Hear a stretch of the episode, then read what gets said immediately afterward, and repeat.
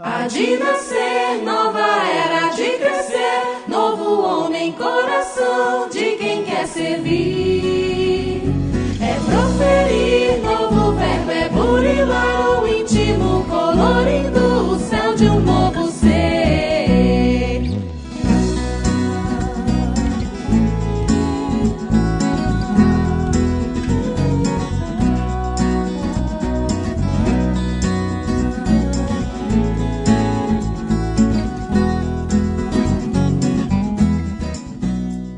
Olá pessoal, estamos iniciando mais um episódio do Pode Ser. Aqui é Tiago Franklin e tu viverás para contar o presente e o futuro aos homens. Olá pessoal, aqui é Haroldo Dutra Dias. O Evangelho é o sol da imortalidade que o Espiritismo reflete com sabedoria para a atualidade do mundo. Vinha de luz, prefácio. Olá pessoal, aqui é o Fred Cornélio. Mas nem toda a terra poderá conter todos os livros que se puder escrever. Olá pessoal, aqui é o Tim da dupla Tim e Vanessa, é um prazer estar aqui. Leon Denis afirma que são três as concepções do espírito: a harmonia, a ciência e a virtude. A harmonia nos exalta, a ciência nos esclarece, porém a virtude nos eleva. Amigos e amigas, eu sou Gladstone. A gente veio participar no programa hoje e a frase que me vem é que somos servos inúteis e que fizemos aquilo que deveríamos fazer. Muito bom, pessoal. Estamos aqui com Tim e Gladstone. É, eu vou falar, eu sou fã. Todo mundo. Eu sou fã. E para mim é um, uma alegria imensa poder recebê-los aqui no, neste episódio. Hoje vamos conversar um pouquinho sobre as músicas Veredas e Chamas, sobre João Batista e João Evangelista. Acho que vocês vão gostar desse episódio e eu estou assim, ansioso para poder ver o que, que vai sair dessa, dessa conversa, desse bate-papo aqui tão interessante que nós vamos começar agora. Há de nascer, nova era de crescer, novo homem, coração de quem quer servir.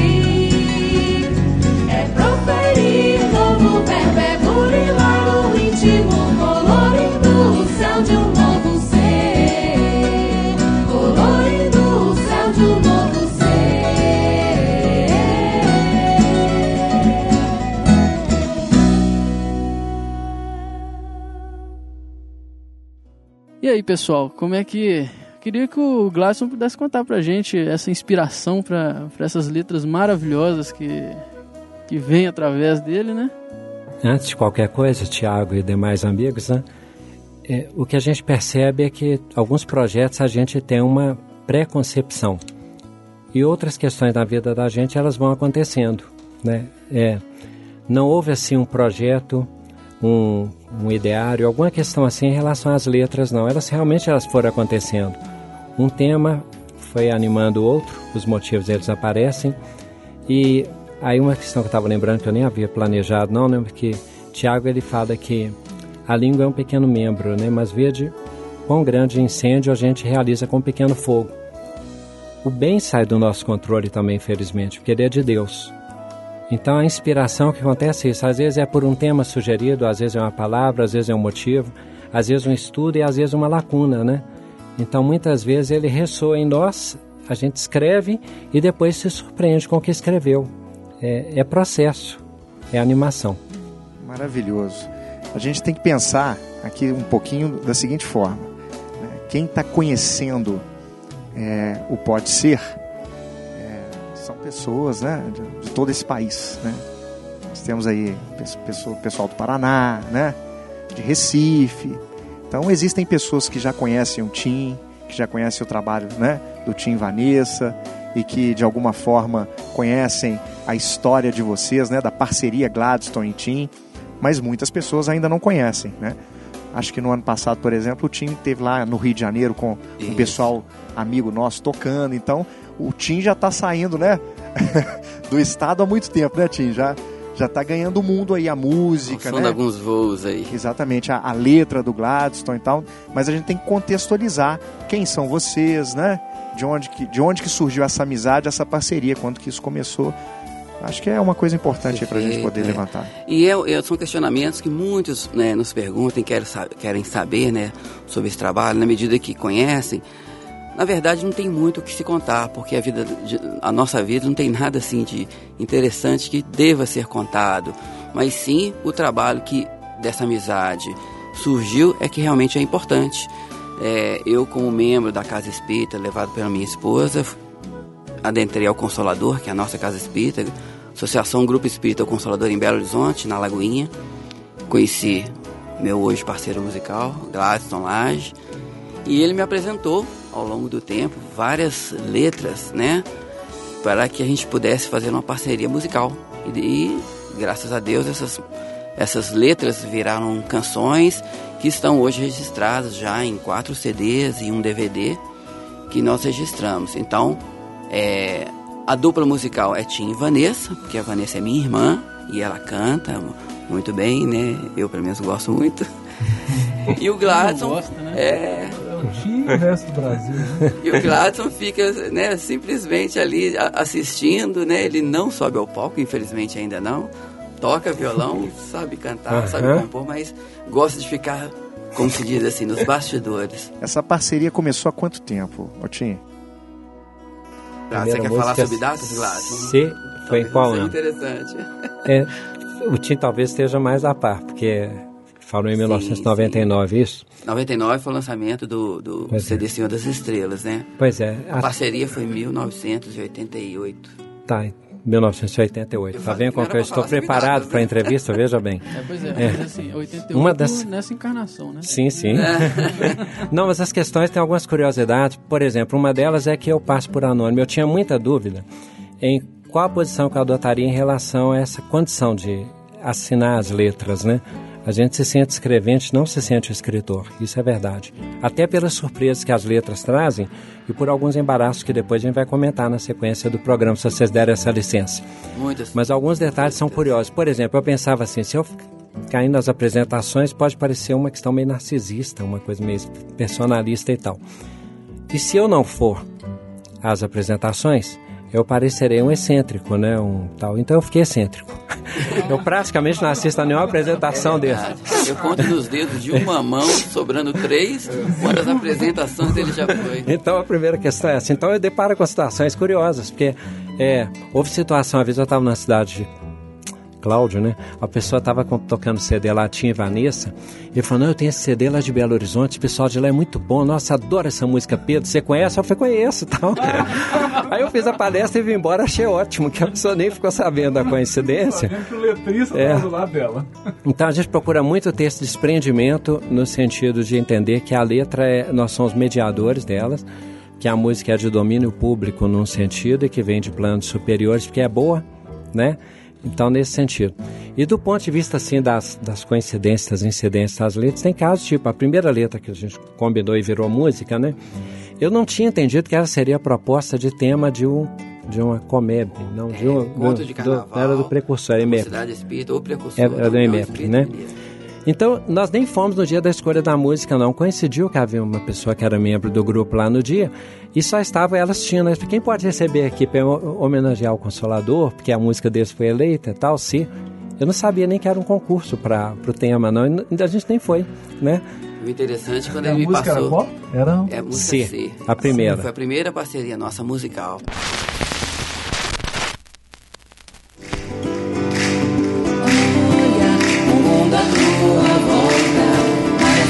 name.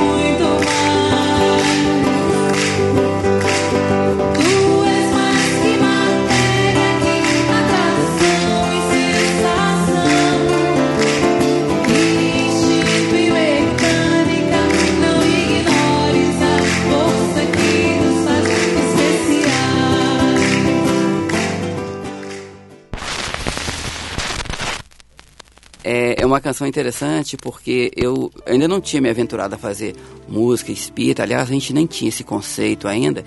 E ele chegou e falou: Tinha, já que você toca violão, você não quer fazer uma música, não? O pessoal né, tá com uma proposta interessante, pediu para levar uma música. Eu não sei fazer música, mas eu escrevo a letra. Você faz a música? Aí eu faço, pode me dar que eu vou tentar, não garanto nada. E ele me deu a música C, né? É, que foi uma, é, é uma canção que fala sobre conhece-te a ti mesmo. Era o tema de um encontro. E eu fui ler a letra, né? Eu comecei a rir, chega minha esposa, vê se isso é letra para que se possa colocar música.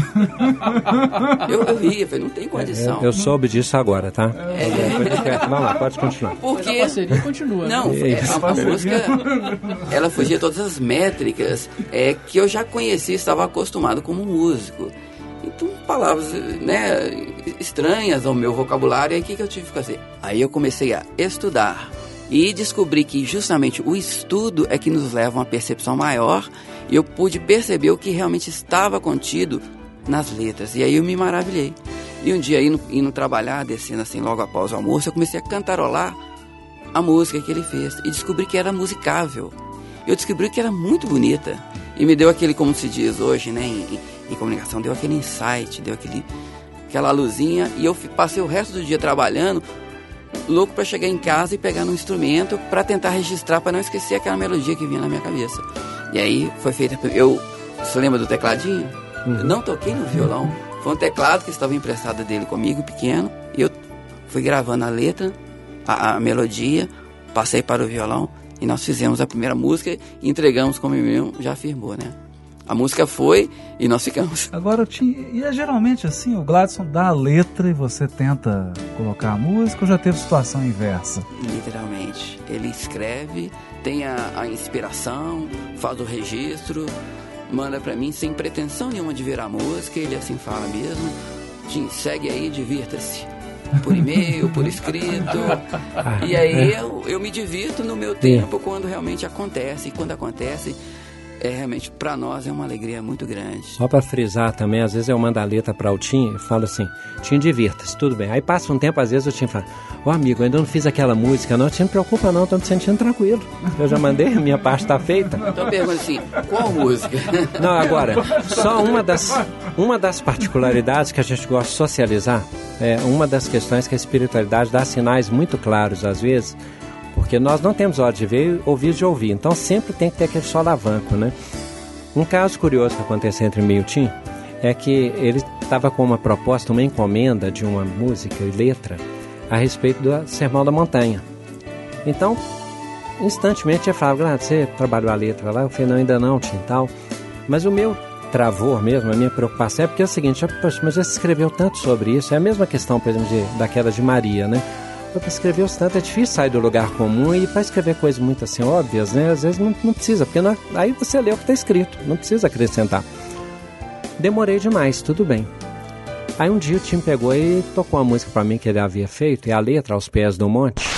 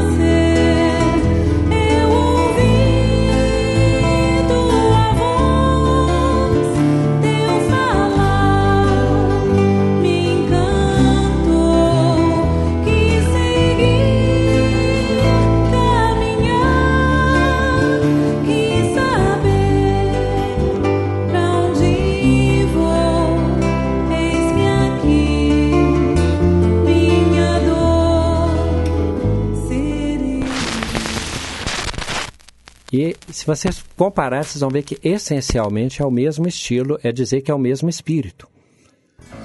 O que aconteceu? O Tim foi para a sala onde nós fazíamos a reunião mediúnica, agora mudou a sala, mas na época, né? Assentou-se onde eu costumo me assentar, ele mesmo escreveu a letra, no mesmo estilo, e ele fez a música. É para mostrar que realmente os planos de Deus não se assentam na cabeça de um homem. Até eu tentei o contrário. Eu peguei o violão, fui para o lugar que tinha assento e fiquei esperando a melodia e não veio música nenhuma. Então eu quero protestar em relação a esse privilegiamento da espiritualidade, porque essa é autonomia dele, né? Tá certo? É. Bem, eu pensei, agora é minha vez, eu faço a música e mostro, pela, mas a música não veio por enquanto. Gente, eu fico imaginando as histórias maravilhosas, né, que devem devem ter aí nesses anos de parceria para vocês poderem contar para a gente. Agora tem uma que antes da gente entrar aqui no estúdio, a gente estava conversando ali embaixo, o Gladson tinha dado uma saidinha, o Tim contou para a gente que não está aqui no nosso escopo, no nosso tema central, mas não podemos deixar de passar essa história que é muito bonita, Tim, que é a do alívio, né? Eu acho que você poderia começar contando do seu sentimento do momento em que a gente vivia o problema lá com o tsunami e tudo mais, né? É, essa canção, ela surgiu de um momento assim que eu estava muito entristecido, contristado com as notícias do tsunami que aconteceu, se não me engano, no final de 2004 para 2005.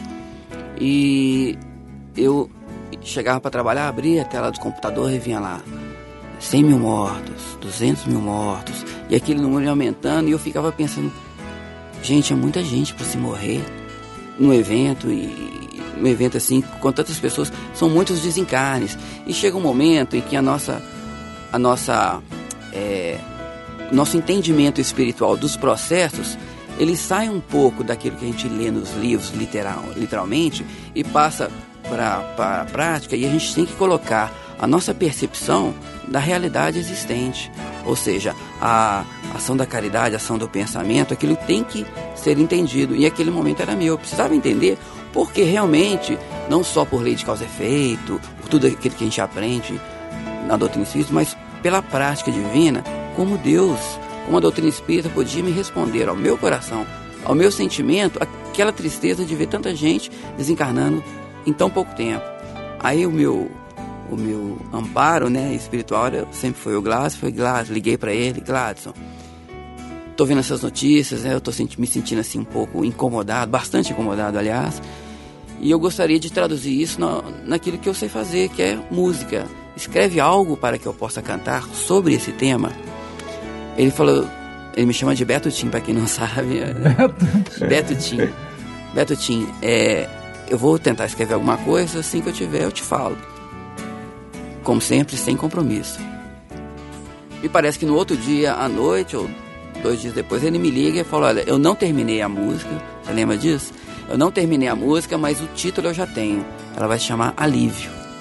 E naquele momento me, me, me veio um, um, um, um, sentimento assim um tão, tão grande, um alívio, porque era tudo que eu precisava, era alívio, eu, eu, precisava aliviar meu coração. E eu sabia que ali iria advir uma, uma, um belo poema que eu iria realmente colocar toda a minha alma nele. E aí veio realmente, logo que a gente se encontrou na reunião novamente, né, Gladys? Ele me passou a letra da música, eu corri para minha casa, para o meu violão, busquei as notas, a, a melodia, para que eu pudesse traduzir aquele, aquela música. E saiu realmente alívio. E é um sentimento que eu, eu guardo muito importante dessa, dessa, música. Como você disse, né, Fred? É, cada música tem sua história e a história dessa realmente. É uma história belíssima, né? É uma história que foi uma resposta para o seu coração e para o coração Sim. de todos nós, né? Que naquele momento recebemos essa música da mesma forma, né, Tim? Que essa música vinha de fato ali, né? Explicar né, essas dificuldades, às vezes, que que a gente vê a humanidade passando.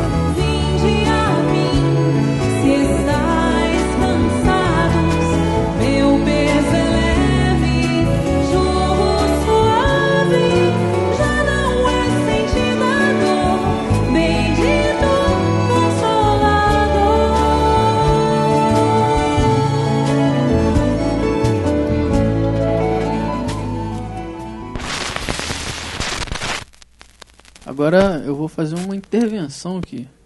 Eu quero chamar o Júlio Adriano para poder vir cá contar o sonho da Sheila sobre a música livre. Bem, meu nome é Júlio Adriano, né? Fui intimado aqui a contar uma história que nem minha, não é? Só sei que foi assim. A história aconteceu no Grupo Emmanuel durante uma reunião mediúnica que a Sheila percebeu o atendimento de vários espíritos que desencarnaram em situação de semelhante a do tsunami, né, de tragédias assim, mortes súbitas muito sofrimento. E durante o atendimento, né, de vários desses espíritos, é, foram foram surgindo alguns espíritos diferenciados, bem altos, é, diferentes mesmo, com umas, umas vestes é, é brancas, assim, bem é, diferentes do que ela estava acostumada, e esses espíritos começam a cantar a música, essa música Alívio, em diversas línguas. Porque me parece que quem, os, os espíritos estavam sendo atendidos eram de é, nacionalidades diferentes, de cada qual com uma cultura, e eles começam a ser atendidos e sair do transe. Então, todo, porque eles estavam vivendo um, um looping da, da, do desencarne, né? Como se aquele desencarne ficasse repetindo na mente deles, aquela, aquela coisa, né? O acontecido. E na medida que a música ia acontecendo, eles iam se libertando. É, e, e, essa é a história. E tem uma outra história também dessa música que vale a pena contar, que é de uma amiga que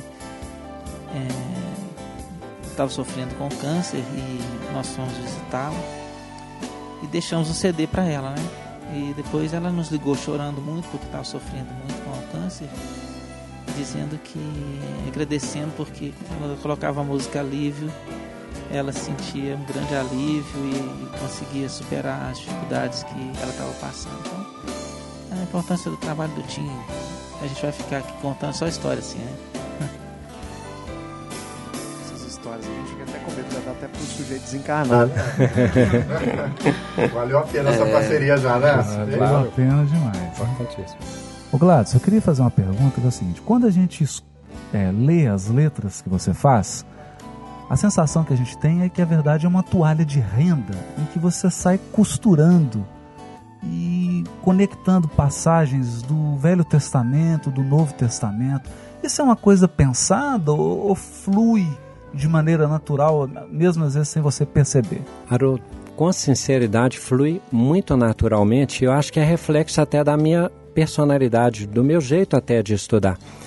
É, eu falo, até brinquei com o pessoal, foi o Haroldo estará lá, né, e eu assisti aquela palestra acerca de Paulo Estevam, interessantíssima, metódica. E acho que todos os espíritos são importantes, aqueles que têm um estudo mais focado mesmo e aqueles que têm um estudo, às vezes, que é mais dispersivo e tal. Eu sempre gostei muito de literaturas mais alternativas. E nunca foi muito disciplinado esse estudo. Foi sempre muito usufruto mesmo, um gosto, né? Eu vou muito pelo gosto. E lembro que minha mãe falava assim, Glas, mas você tem tanto livro espírita, você está lendo livro oriental, livro do pensamento. Eu já tinha esse gosto assim, parece que é do próprio espírito, e achando que isso me valeria futuramente. Então, quando eu via Gandhi dizendo assim que se nós buscarmos acima de tudo a verdade, naturalmente ela nos conduz a Deus, ele está seguindo um caminho que é seguro. Quando Kardec diz que a gente, pelo discernimento, deve ter segurança porque sempre a verdade nos conduzirá e nos aproximará de Deus, eu confio muito nesses estudos que todos eles têm uma contribuição importante. Então, fato. É, a, a, o meu modo é muito assim, até meio confuso tem hora. Às vezes eu estou conversando com alguém, já houve situações que o pessoal fala assim: Grato, você fez a reunião, mas o pessoal não entendeu muito a reunião, não. E eu acho um fracasso, porque reunião de uma hora e meia ninguém entendeu, né? Às vezes o pessoal pega e fica de intérprete, né? Não, vou traduzir o que, é que o Glass está querendo dizer. Porque eu dou exemplo, vai fazer uma comparação, metáfora, aquelas questões. Bem, para escrever eu tenho mais facilidade às vezes do que para metodicamente falar. Uma coisa é falar espontaneamente, outra coisa é transmitir uma mensagem mais metódica. Só que a minha escrita, naturalmente, ela é dispersiva porque ela relaciona com muitas imagens. Isso acontece naturalmente. E, e, nesse caso específico da produção das letras, algumas delas chegam a ser um tormento depois. É só outro caso que eu não posso deixar de contar para vocês, porque aqui é uma verdadeira confissão. A letra Éden, para mim, foi um, foi um sofrimento terrível, porque eu escrevi a letra e passei para o Tim.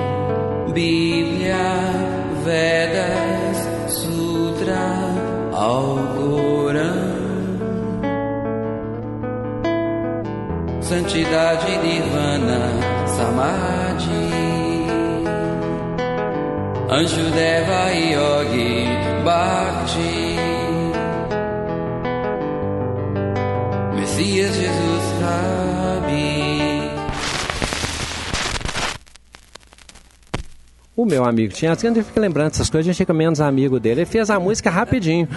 e a música já caiu no domínio público. Mas aí eu entrei em pânico, porque eu falei assim, peraí, eu escrevi do jeito que veio o impulso, mas eu não tinha segurança sobre algumas questões. E aí eu vi lá, Elohim. Esse Elohim, Elohim, isso, eu li isso, isso existe. Aí eu fui lá, vou, vou fazer propaganda do Google, né? E eu fiquei com medo você quis dizer, quando eu abri lá, Elohim existia. Eu falei, nossa, que ótimo, era um, era um dos nomes de Deus, tá? Aí eu, eu agora é a vez do Shangri-La, eu tinha visto escrito Shangri-La, eu falei, um L ou dois é, você quis dizer, não, eu apertei até que pavor. Depois, meu outro medo, a escada era de Jacó, se não for Jacó, agora eu tô perdido. Tomara que tenha sido para Jacó mesmo, porque eu não havia lido metodicamente, sabia de Daniel e os leões, já é um domínio melhor, mas eu não havia feito essa leitura do Antigo Testamento nesta vida. Aí o, o padre da Idade Média é complicado, né? Parece que tem que aproveitar alguma coisa, né? Mas então, Éden, por exemplo, eu não consigo decorar essa letra ainda, e eu ainda me surpreendo com algumas nuances dela. Então, essa, então essas relações, elas realmente, eu, eu também percebo que a mãe empada, então. mistura muito, entendeu? Foi exatamente. É, elas vêm exatamente para nos mostrar que não somos apenas nós, né? E aí eu acredito que quando a gente está nesse caminho até alternativo, essas leituras, esse gosto, esse, esse cuidado assim com o enredo, essa questão que eu vejo o pessoal se dedicando, o pessoal que está aqui, até para que os ouvintes saibam, né? Está se dedicando à rádio, está se dedicando à literatura, está se preocupando com o cinema, está se preocupando com a análise do discurso. E tudo isso se aproveita, é síntese, né? Então, sinceramente, Haroldo, eu também tenho esse olhar, então a pergunta eu até agradeço, porque acho que é a minha cara, sabe? É, e admiro muito quem consegue ter um estudo mais disciplinado, mais investigativo igual o seu, mais pesquisador. É importantíssimo. Eu sirvo mais para essa arte mais livre, sabe? Graças a Deus. É, vamos voltar um pouquinho então pro tema desse episódio que que são sobre as músicas Chamas e Veredas. Acho que o Tim podia tocar pra gente, né? Só como introdução, o Tim vai se preparando e eu lembrando de quando o Júlio Adriano contava para nós, né, que mitigava a dor da pessoa lá, acometida de câncer. Acometida tá muito chique, mitigado. Vocês entenderam o que eu quis dizer, né? A pessoa sofrendo lá com câncer e, e com a música livre ficava ali. Eu fico pensando que é aquela questão de Saul e Davi. Tem uma questão curiosa, né? Saul era um espírito muito atormentado, muito obsidiado, ao que parece, e que quando Davi tocava a harpa, a influência sobre Saul cessava, abrandava, sabe? Então a música tem esse poder e o Antigo Testamento o confirma, né? É, isso é verdade. Eu já até contei esse, esse fato pro Tim uma vez, é, na mocidade precursor, lá na União. Certa feita, um rapaz entrou na União, ele era espírita, mas estava de passagem pela cidade. Se não me engano, ele era de Curitiba. Ele entrou na União e falou: ah, Eu vi aqui que tinha um centro espírita, eu tô precisando de um passo, eu sou espírita também, mas eu tô me sentindo muito mal. É, Eu gostaria de um passo. Só que tava no horário da mocidade. No horário da mocidade não tinha passe, não tinha ninguém para aplicar um passe nele lá, né? Aí o pessoal falou: olha, tem a reunião das 7 horas, você pode sentar aqui e aguardar que tem o passe logo após o estudo. Ele falou: tudo bem, eu vou sentar aqui, eu tô de passagem mesmo, não tem problema. E o- início da mocidade sempre é com a cantoria, né? As músicas de Tim Vanessa, Cacau e a turma toda, né? E o pessoal começou a tocar Aurora.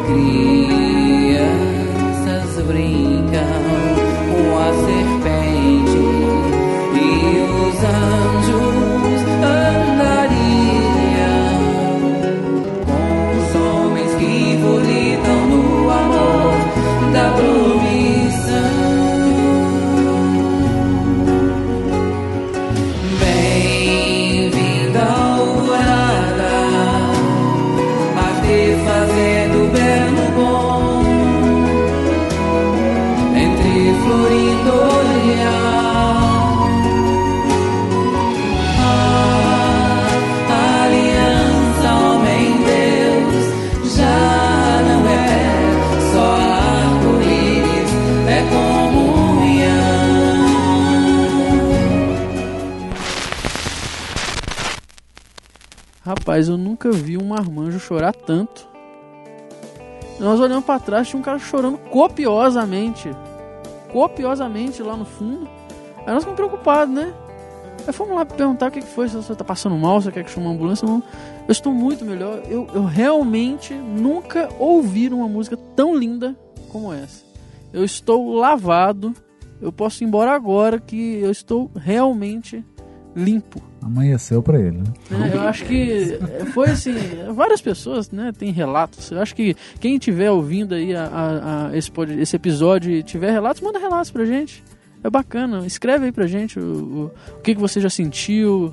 é, Manda pra gente, a gente quer saber, né?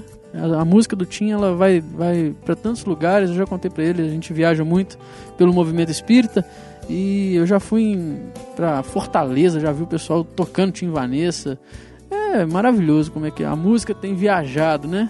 É, isso, isso atesta mais uma a condição nossa de, como disse o Gradson na sua introdução, somos servos é, inúteis. Fazemos, né, fizemos o que devíamos fazer porque a gente conversa muito e vê que 50% desse trabalho é o nosso suor, o nosso esforço ali, escreve a letra, tenta fazer uma música, busca uma nota ali dentro da nossa limitação de levar um instrumento, da nossa aparelho vocal e aí vai. Mas os outros 50% não nos pertence de forma alguma e o que é feito com essas canções, com as nossas e com tantas outras também que surgem também no meu espírito e outros tantos, não, não cabe a nós saber e a gente não é mensurável. Mas se a gente se candidata a uma missão com Cristo, isso é o que menos a gente deve preocupar. Mas e sim realmente estar engajado no trabalho, seja com música, seja com arte, seja com cinema, seja com conhecimento, seja com palestra, é estarmos engajados. Aí seremos felizes dentro da arte de, de ser útil.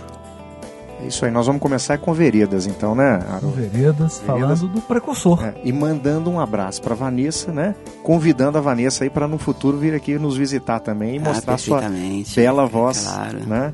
O pessoal hoje vai ter que se contentar com a minha voz apenas. Então, que vale muito a pena já, viu, Tim? Pode ter certeza disso.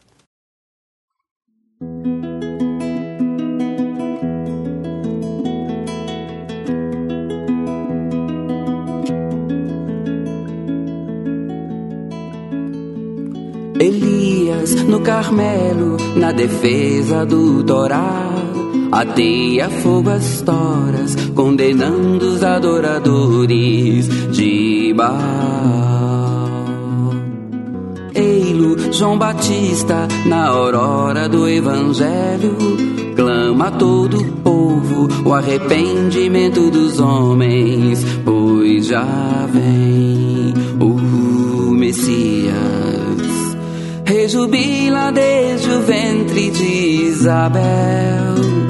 Já não chora os seus filhos a Raquel. Luz que arde nos desertos de Israel. Não se cansa, o seu verbo é um bordão. Vai em peles de camelo, gafanhoto e mel. Voz que calaram na bandeja, ainda estronda no Jordão, sob a pena de talhão, a reparação. Benção divina, pedagogia da reencarnação.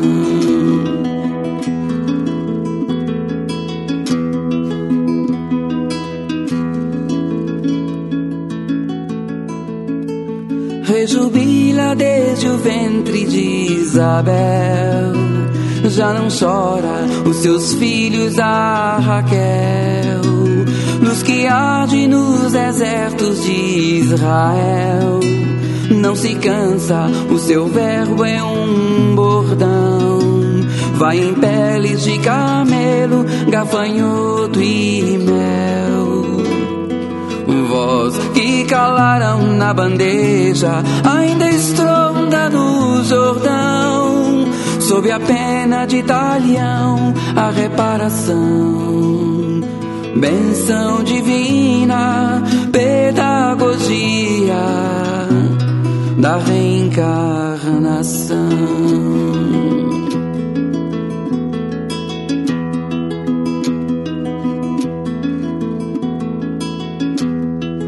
Endireitai as veredas do amor, reconduzindo o rebanho ao pastor, água e fogo na evolução da geração da regeneração.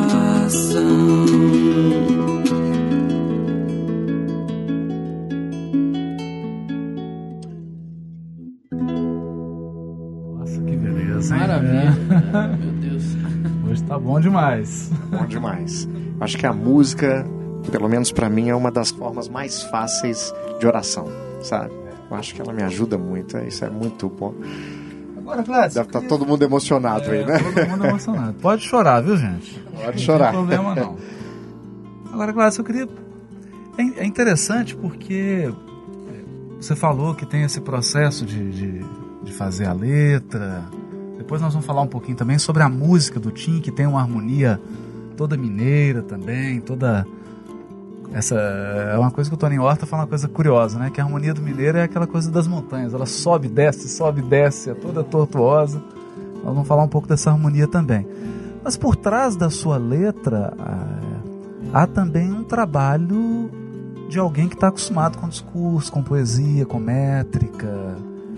Tem isso também, né, Gladstone? Sim, eu. É, o Tim, ao princípio ali, ele falou que eu toco violão, né? É sabido que o violão ele é um dos instrumentos que mais nos ilude, né?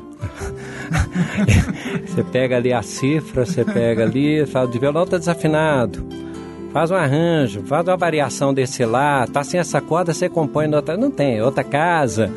Eu sou esse semi-analfabeto do violão, tá? Na reunião, quando ele, ele, nas primeiras reuniões que eu fui no Consolador, ele sabia, ele dirigia, dava palestra e tocava violão. Oh, Tudo é. bem que eram só cinco músicas, ele sabia. Não, não, inclusive, agora que são duas, eu fico na dúvida se realmente o espírito não regride, mas esse é um outro assunto.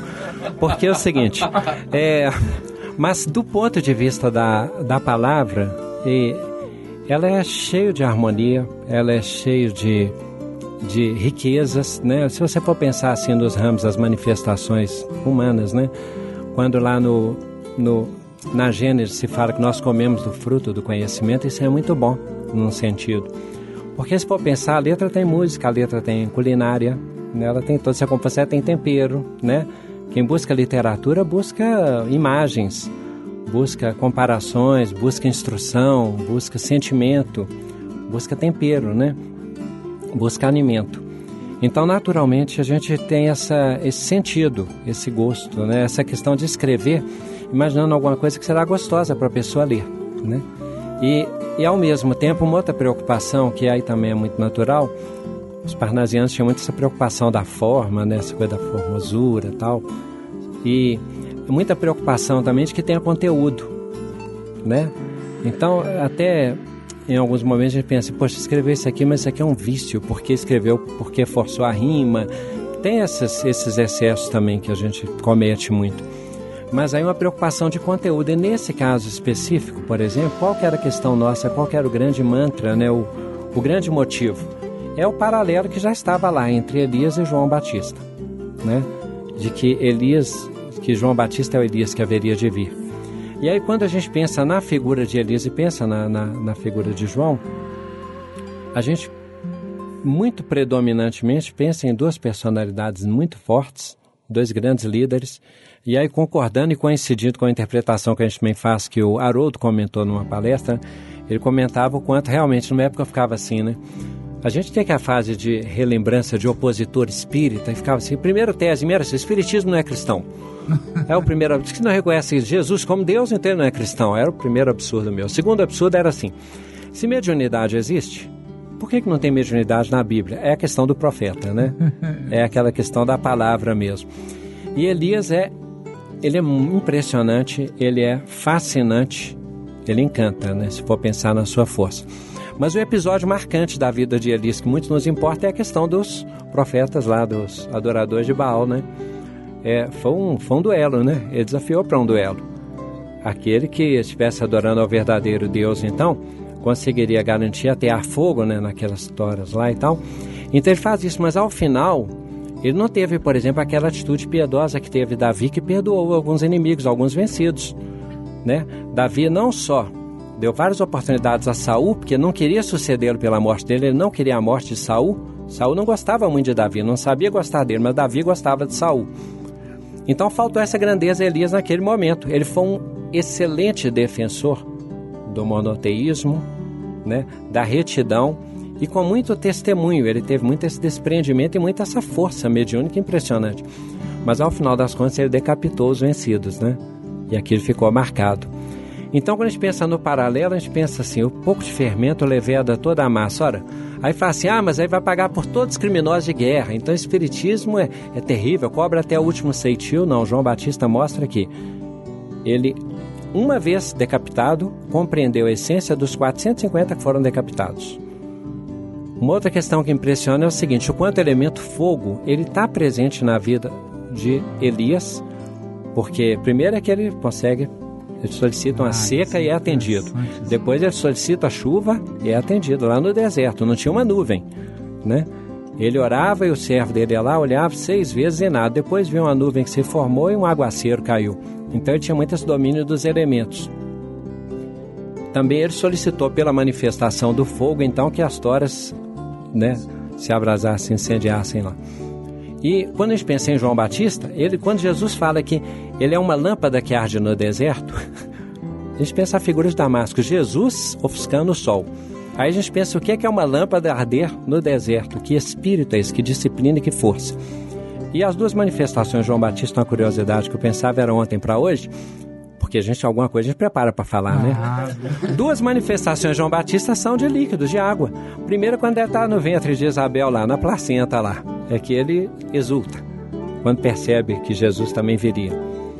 E a segunda é dentro do Rio Jordão, quando ele fala, eu devo diminuir para que ele cresça, ele está se apagando lá na água, lá, e está usando a água lá, ele quer fogo. Então, de certo modo, a pedagogia da reencarnação é muito isso. Quando a gente contém a nossa intemperança, nosso nervosismo, a nossa franqueza impiedosa na palavra de Emmanuel, né? nós estamos abrandando o nosso verbo.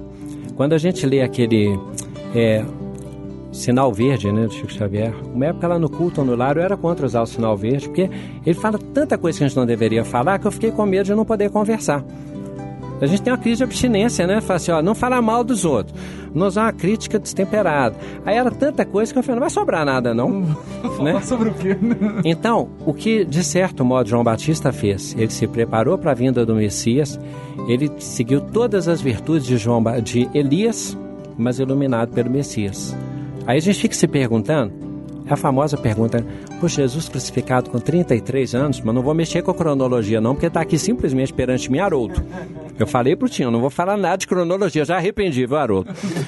Mas aí pensa, puxa, o que, que seria então se Jesus tivesse vivido mais? Não é questão de quantidade.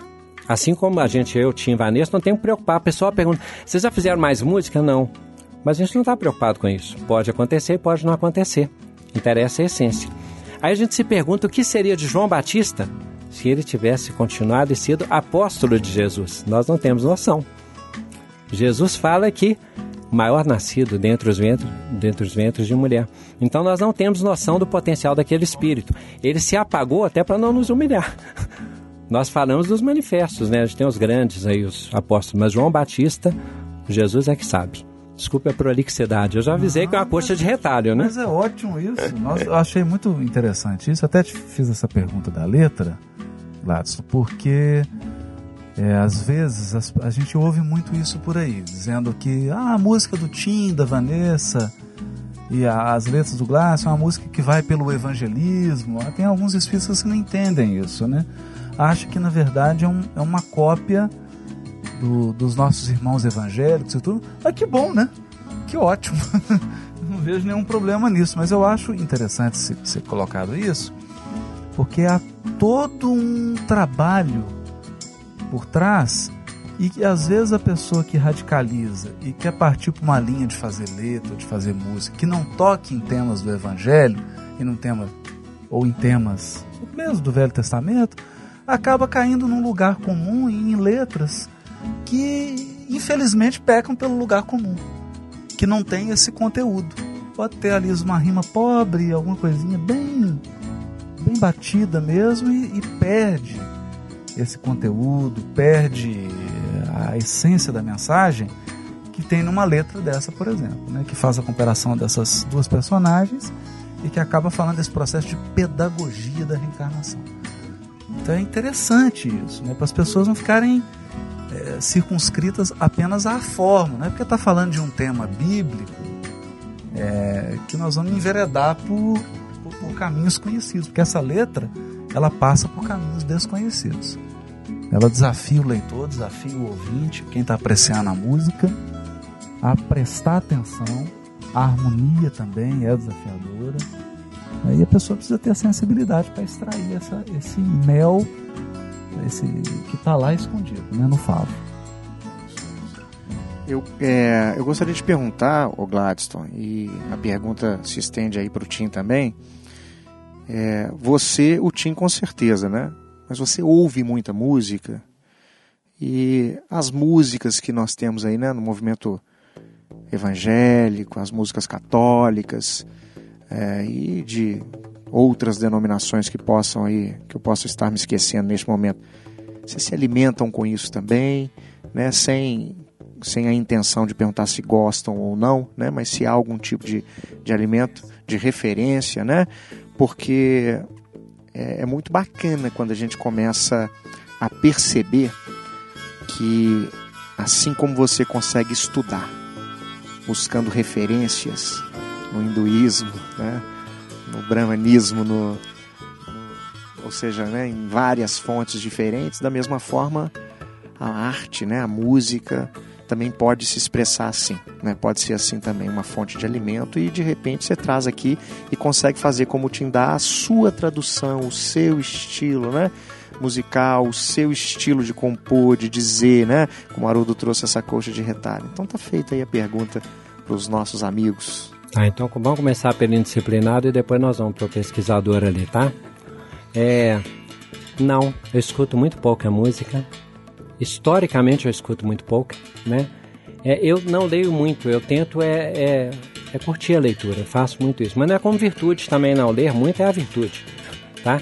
Eu só para o pouco que eu leio, eu tento ler coisas que eu gosto, que acho bacana. Eu gosto realmente de poesia. É, eu, realmente eu não sou muito mercadológico, não. Porque olha só, eu gosto de poesia, o pessoal fala, mas poesia, depois eu vi que poesia é tamanho da música, tudo bem. Mas agora, mercado editorial e tal não consagra muito isso. Então, para que, que você gosta disso, soneto? É porque eu gosto.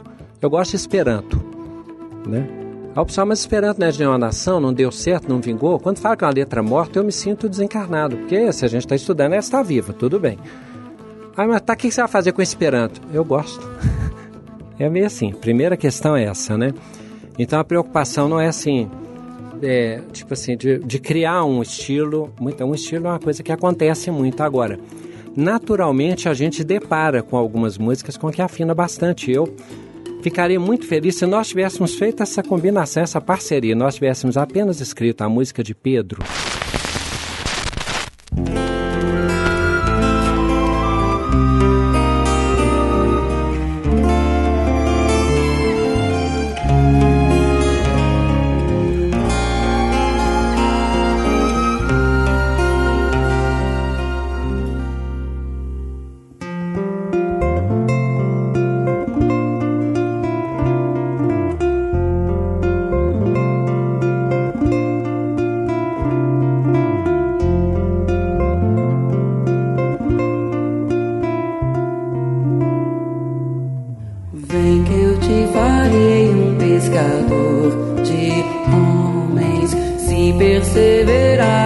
fazer a serva.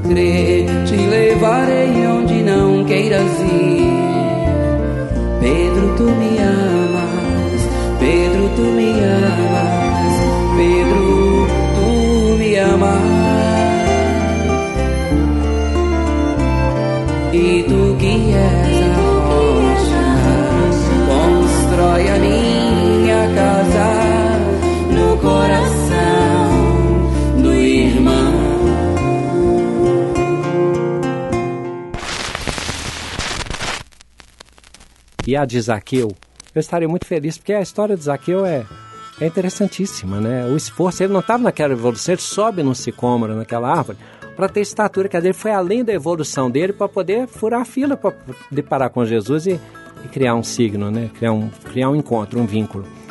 Então eu ficaria muito feliz. Aí, de repente, eu pensei, assim, nossa, Zaqueu precisava de uma música.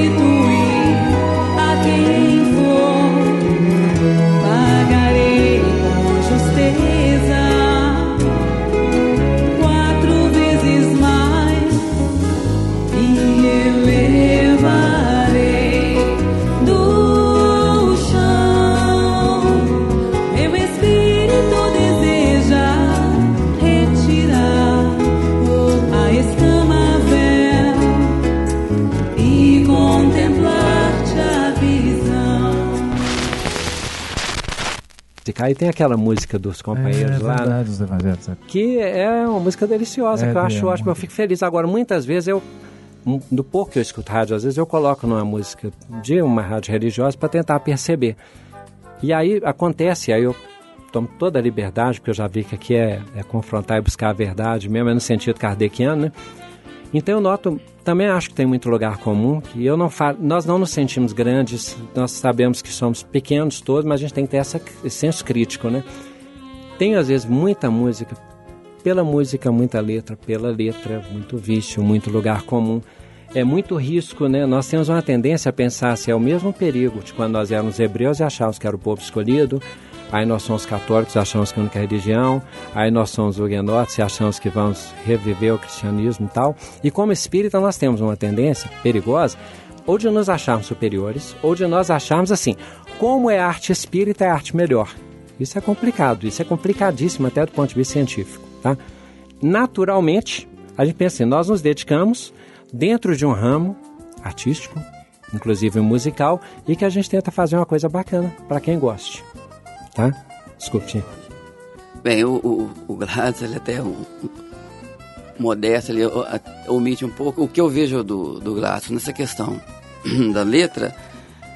É um rapaz que já leu Paulo Estevam não sei quantas vezes e às vezes escolhem ler ele em Esperanto, em, de outra forma. Já escreveu, o reescreveu o livro todo em sonetos Que é maravilhoso. maravilhoso. Então, assim, para exercitar, e eu vejo que ele lê uma coisa de uma vez só, mas apreende, absorve tudo que tem de importante naquela leitura que guarda. Eu acho que é um exercício que às vezes a gente lê a coisa meio, meio de uma forma superficial e fica relendo, relendo, sem perceber. O que eu aprendo com ele é assim, se vai fazer uma coisa, que faça bem feito da primeira vez. E a gente tem, da questão musical, esse que, que o Fred trouxe aí, essa pesquisa musical eu faço muito. Eu, eu, eu gosto de confrontar, eu gosto de ver as outras composições que tem co- composições como diz o meu nascimento. Essa eu gostaria de ter feito. Né? E que a gente se emociona. Porque não é questão de eu fiz ou fulano fez. Ela surgiu, ela aconteceu. E eu gostaria de ter feito, já manifesta aque- aquele egoísmo nossa, aquela vaidade nossa de querer e tal. Mas tem, também tem aquele lado de eu querer compartilhar. Que bom que existem músicas bacanas que nos elevam.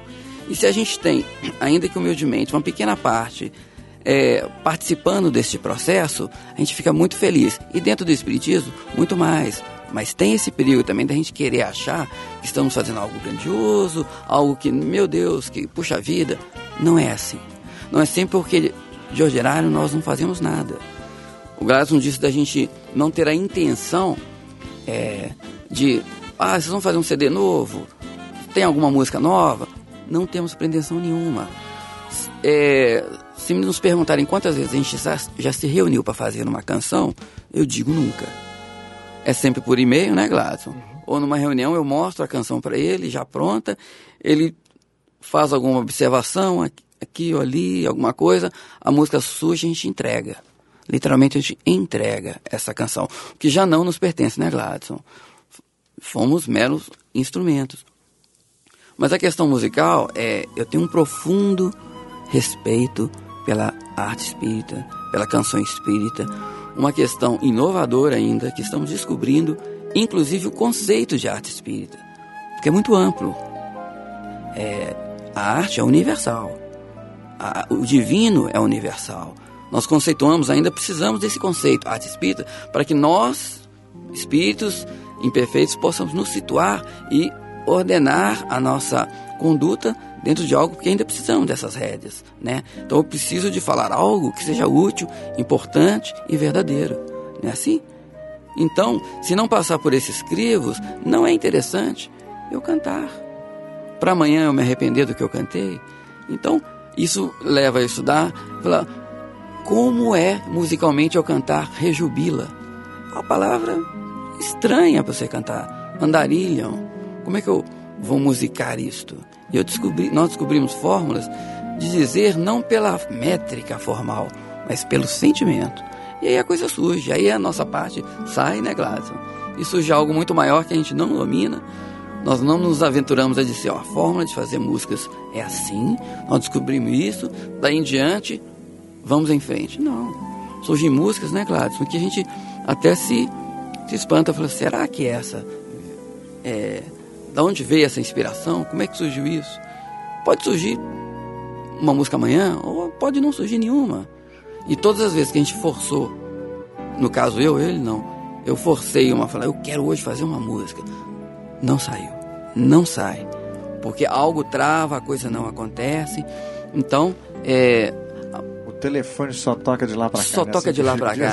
É, exatamente. É belíssimo. E a gente fica só feliz de estar aí. Musicalmente falando, quais são as suas influências? Melodicamente, harmonicamente, o que, que você aprendeu, o que, que você escuta, por onde você É. caminha no violão, aí no teclado, como é que é isso? Isso. Não, teclado foi um, um- um caso antigo que eu manifestei, manifestei uma época tocar teclado. Ele tinha um teclado, me emprestou e coincidiu da primeira parceria nossa musical estar com o teclado em casa e foi o primeiro instrumento que eu achei para tirar música. O teclado eu não toquei nada. E o Glass não tocou Teclado, nada. É uma outra história muito interessante. cara. Gente, o Glass é cheio de histórias. Ser- Só contar essa história. Meu nome é. Legião, nós somos muitos. Pode continuar, É. Tim. É, a minha história musical, eu já era músico antes de eu me tornar espírita, né, né em, em 88, 89. Então eu já trazia muitas influências musicais, já toquei em bandas de rock, pop rock, new age. Mas o meu gosto musical, inclusive o instrumento que eu mais gostava era contrabaixo, né? Quando eu tocava no grupo Estradas, o Júlio Adriano pode confirmar isso, eu tocava contrabaixo. Em 95, quando da apresentação no Teatro Casanova, que o Estradas foi se apresentar, é, nós tínhamos feito uma música nova chamada Duplo Eterno. Não havia, havia sido feito, então, um arranjo para Tô só abrindo aspas aqui, tá, Claro, fica à vontade, mas aqui é não uma se tinha, é, a música não deu tempo de fazer o arranjo para a música Duplo Eterno. Então o Júlio Adriano chegou perto de mim, eu tinha essa música, nós não ensaiamos com o grupo todo. Porque você e a Vanessa então não vão lá e tocam vocês dois. Você já tá, ela já toca, ela já sabe cantar. Eu olhei para ela e falei, você topa? Vamos então. Porque eu tocava contrabaixo, a Vanessa era vocalista do, grupo Estadas. E eu não cantava. Como não canto até hoje, né? A gente fica só trabalhando. Aí o que aconteceu? Nós fomos para o palco, eu e ela, nós cantamos pela primeira vez a música Duplo Eterno, em 2005. A partir daí, as pessoas começaram a nos solicitar para cantar mais vezes juntos. E em, em 2005, não, em 1995, corrija a data, em 1995. A partir daí, quatro anos depois, essa parceria musical minha com a Vanessa, minha irmã, é, culminou num CD.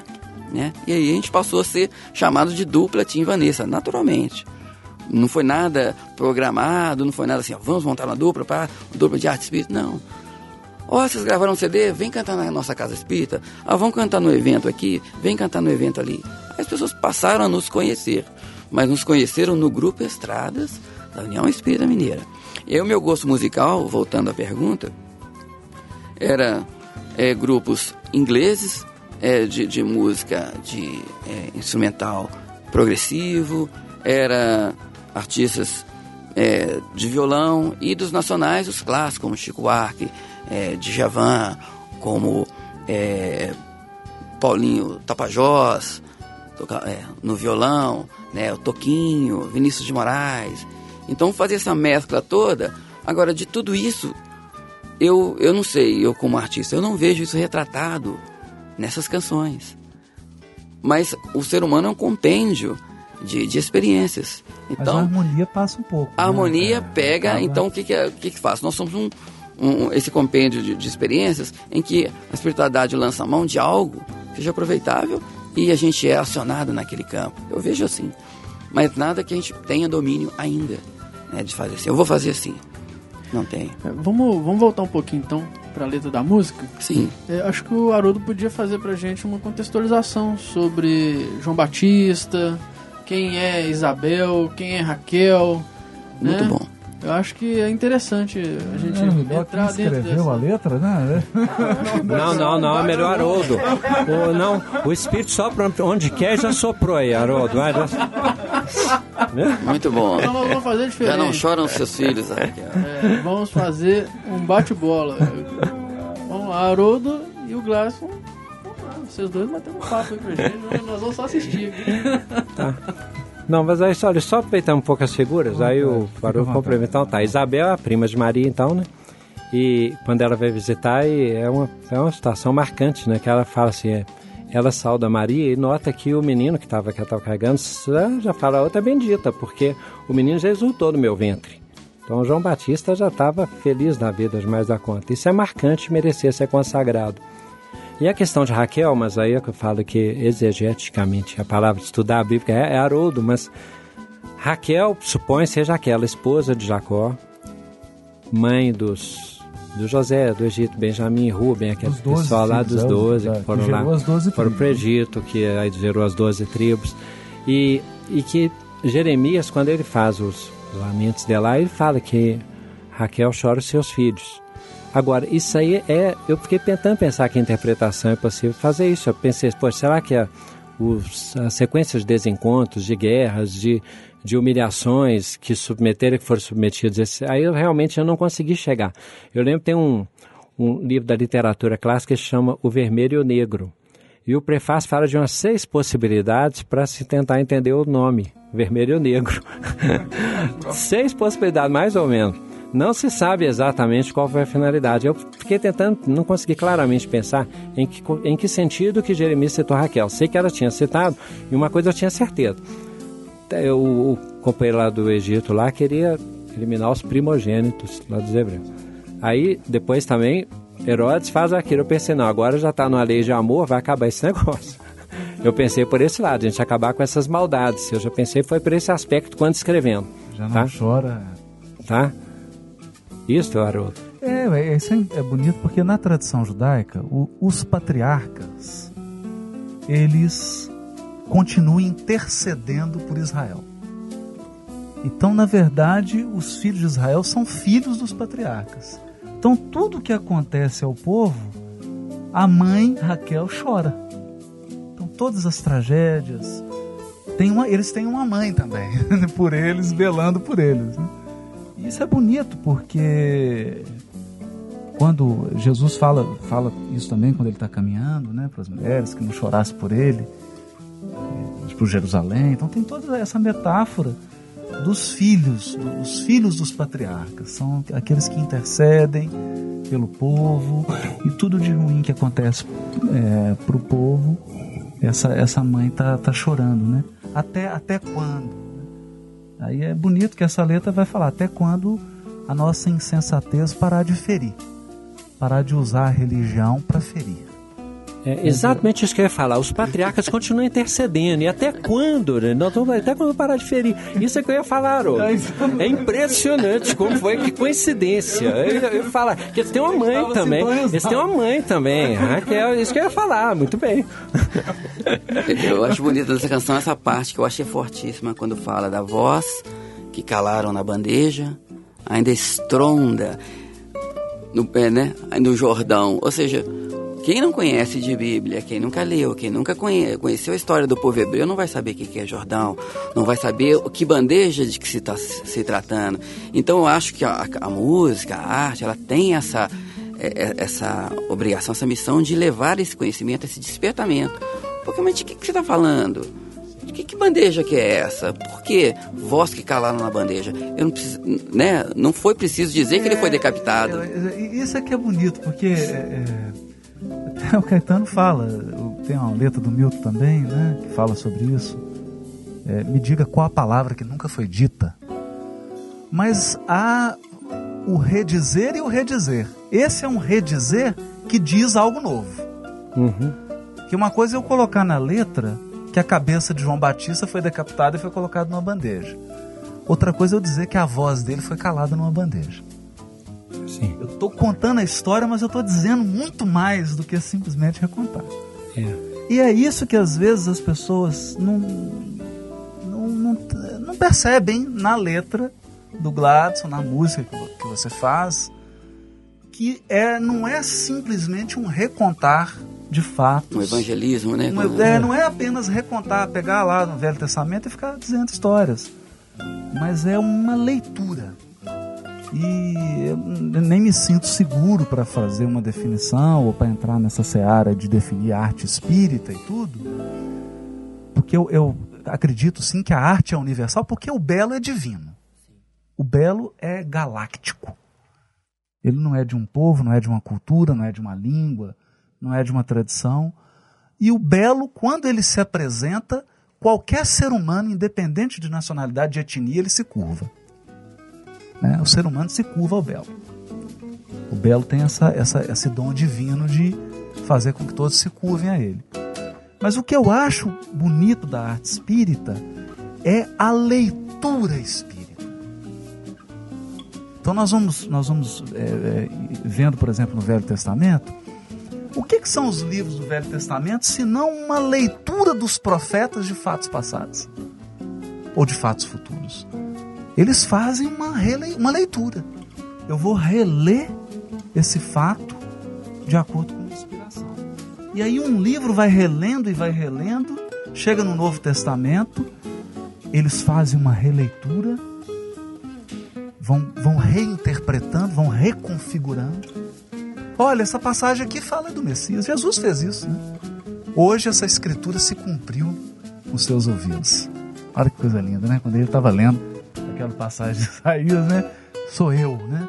Hoje essa escritura se cumpriu. É uma leitura. E por que não nós, com a bagagem espírita, não podemos fazer uma releitura?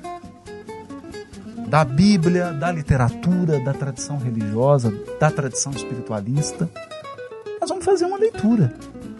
E a arte é um canal de manifestação dessa leitura. Então, o que eu acho bonito nessa letra é essa leitura é muito bonita. E um detalhe também importante, para quem não sabe, então, esse episódio né, lá de João Batista, né, então Herodes, ele, ele faz uma promessa à filha Salomé, não é isso? Herodíades era esposa e a Salomé filha e tal. Por influência da mãe, pega e dança lá no dia e acaba pedindo a cabeça de João Batista numa bandeja, tá? João Herodes Batista, ficou- João Ah. Batista, é, pelo que nos parece, tinha uma certa admiração. Herodes, tinha era, certa era, admiração por João era o que eu Batista. ia falar. E João Batista, ele causava um encantamento, um êxtase, uma impressão profunda no espírito de Herodes. E, e João Batista criticava Herodes publicamente. Ele criticava a relação com Herodíades publicamente e Herodes não queria calar aquela voz por uma questão que ele não entendia, que é a releitura que Haroldo está dizendo. Por algum motivo, o espírito dele era ligado e respeitador da autoridade moral de João Batista. Só João Batista conseguia falar publicamente que as questões para Herodes. Né? Então foi com muito sofrimento, com muito pesar que ele teve que cumprir a palavra com Salomé. O problema foi o Né? juramento, né? Foi, mas então nesse sentido é para a gente ter noção do magnetismo desse verbo de João Batista. E é evidentemente que impregnou tudo. né? Olha, João Batista ele tinha discípulos. Os discípulos estavam órfãos de João Batista e quando ele apresentou Jesus, eles ah, viram que estavam órfãos mesmo. né? É, o João Batista pediu para a gente perguntar se o senhor é o Messias ou se nós deveríamos esperar outro, que eles estavam desesperados. Aí ficou aquela questão assim, eles estavam, é aquela situação, estavam saindo para um time muito melhor e não sabia, né? Tem um dado interessante, já que nós estamos falando aqui. João Evangelista era discípulo de João Batista. Exatamente. Alguns discípulos de João Batista, de João Jesus, Evangelista e Tiago. eram discípulos de João Batista. né? E agora tem uma coisa muito curiosa aqui. né? Será que nós estamos falando de literatura, de poesia, música, esse caminho todo? É, a gente é, tem, tem se desenvolvido uma linha de pesquisa da Bíblia que é a chamada é, leitura da Bíblia como literatura. É, O pessoal descobriu que a água molha. É mais ou menos isso. E fogo queima. Começaram a é, enveredar para essa pesquisa da Bíblia como literatura. E o que, que eles perceberam? Que no Velho Testamento existe um gênero literário que é o, o gênero profecia ou estilo profético mímica. O que, que é isso? Muitos trechos da, da Bíblia apresentam profetas que chegam, em vez dele falar alguma coisa, ele faz uma mímica, um, um gestual, uma representação teatral, e aquela representação teatral dele se refere a algum fato que vai acontecer, alguma mensagem que ele quer passar. A gente pode citar um caso clássico aqui, por exemplo, que é o profeta Agabo, que prevê a prisão e morte de Paulo. Ele chega e finge que está amarrando e, e mexe todo, cai no chão, faz essa mímica e eles percebem que era isso. Alguns autores têm trabalhado que a vida de João Batista é esse gênero literário. Dizer, a- o próprio estilo de vida dele é uma representação que quer passar uma mensagem. Porque você imagina você encontrar um homem vestido de pelo de camelo, alimentando de mel de gafanhoto, vivendo no deserto, às vezes encontrado à beira de um rio, dizendo para as pessoas: arrependei-vos que é chegado o reino dos céus. Então, esse homem é um. Ele é um trovão, como diz a peça Ladeira de Jerusalém. Né? Jesus é o raio, vem antes, mas ele é o trovão. E aí um detalhe também, outra peculiaridade entre João Batista e Elias, né? Há um episódio em que Elias ele tem que fugir, ele é instruído a isso, né? E ele é alimentado pelos corvos, né? Que traziam pão e carne para ele. Então, quando a gente pensa até nesse sentido, essa capacidade ascética, disciplinada, renunciadora de perceber Deus num deserto ou numa montanha ou numa caverna, a gente não imagina, a gente está tão confundido, tão cheio de estimulações, e ele sem estímulo, só o ser, tá? Nós- Gente, pegando um Pre- gancho nisso que você colocou, Haroldo. João. Depois eu queria até contar uma coisa, vai. É, nós não podemos deixar de perguntar não, porque aqui há, os leigos querem saber, né? Então, olha só. Haroldo responde. Vamos lá. Haroldo responde. Não, os leigos querem saber, porque você trouxe aí, E o né? Gladstone corrige. Você colocou essa, esse, esse estilo, né? Como é que é? Mímico, né? Como é que É, é? é, é- é uma representação cênica. Cênica. Em vez dele dizer alguma coisa, ele faz uma representação cênica. Então, o, o que alguns autores estão entendendo é que a vida de João Batista é, é essa Uma representação. representação, ou seja, ele deveria ser movido por um, um certo estado de espírito, um torpor espiritual. Não é uma coisa meio assim? Porque olha só, eu acho, eu, eu fico curioso, a minha pergunta é essa. João Batista, a gente percebe que o estado é, de alma dele, de espírito dele, quando ele está preso e que ele manda os discípulos dele, né, irem conversar com Jesus e perguntar se era mesmo, que ele era uma outra pessoa. De repente ele está com Jesus e dizendo: Olha, eu não sou digno de amarrar as suas sandálias. E daqui a pouco ele está perguntando: Você é você? Você é o Salvador? Não é isso? Isso me vem, assim, né? Uma, um- como um comportamento comum na mediunidade. O médium, de repente, né, no momento do envolvimento da, da mediunidade, ele tantas vezes ele tem aquela convicção, aquela certeza envolvida naquele sentimento, mas depois que ele vai embora, passa um tempinho, ele está cheio de dúvidas, cheio de fraquezas, né? O que, cheio de, de, de incertezas em relação ao próprio fenômeno, à própria verdade, né? Nós, nós agimos Mas, muito ô, assim na nossa vida. Mas, ô Fred, eu acho que especificamente nessa passagem não é isso. Aí eu vou, vou dizer Explica minha, pra gente. Eu vou dizer a minha leitura. Havia duas expectativas de figura de Messias em Israel. A primeira expectativa era de um Messias, e, é tudo uma leitura. Então você sai costurando o texto do Velho Testamento e você monta o quadro de um Messias. Essa expectativa ainda é a dominante, que é a do Messias, filho do rei Davi, do Messias guerreiro, que virá criar a hegemonia de Israel no mundo. E naquela época, essa visão era de que o Messias seria Messias guerreiro, Messias general, Messias rei, que iria arrancar o povo da, da opressão, da escravidão, libertar Israel e submeter todos os povos a Israel. Mas havia uma outra leitura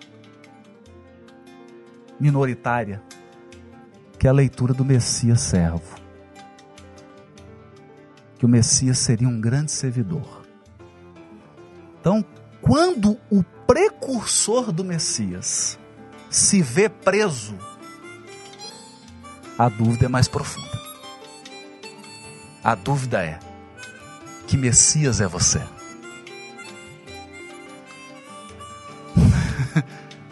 Então, nessa hora, a voz de João Batista é a voz de Israel inteiro.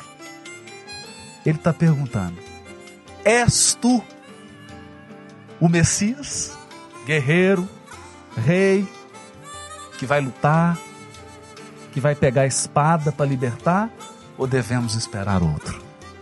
O que, que nós devemos esperar de você? E aí, meu amigo, é conversa de gigante. Porque aí Jesus dá uma pergunta para ele assim: responde para ele.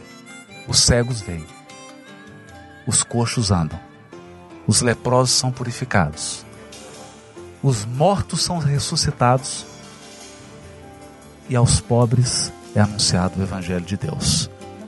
Que é o que? É o texto de Isaías. Agora, isso é bonito. Por agora eu vou trazer uma outra, uma outra profundidade nisso. Quando Davi chega no templo, as pessoas, o cego, o coxo, o leproso, ele não, podia, ele não podia entrar no templo. Necessariamente eles tinham que ficar do lado de fora. Porque nessa época, a leitura que se fazia, que se a pessoa tinha essa deficiência, ela não podia, ela não estava pura para entrar ao templo. Ela, ela carregava uma impureza. Ela carregava uma impureza. Isso é tanto verdade que se você pegar, por exemplo, o Talmud, a tradição judaica, o que, que ele vai, eles vão dizer? Que quando a Torá é revelada no Sinai, todo mundo que era cego se curou, todo mundo que era surdo se curou, todo mundo que era paralítico se curou. Por quê? Porque o texto diz assim: e todos viram e ouviram.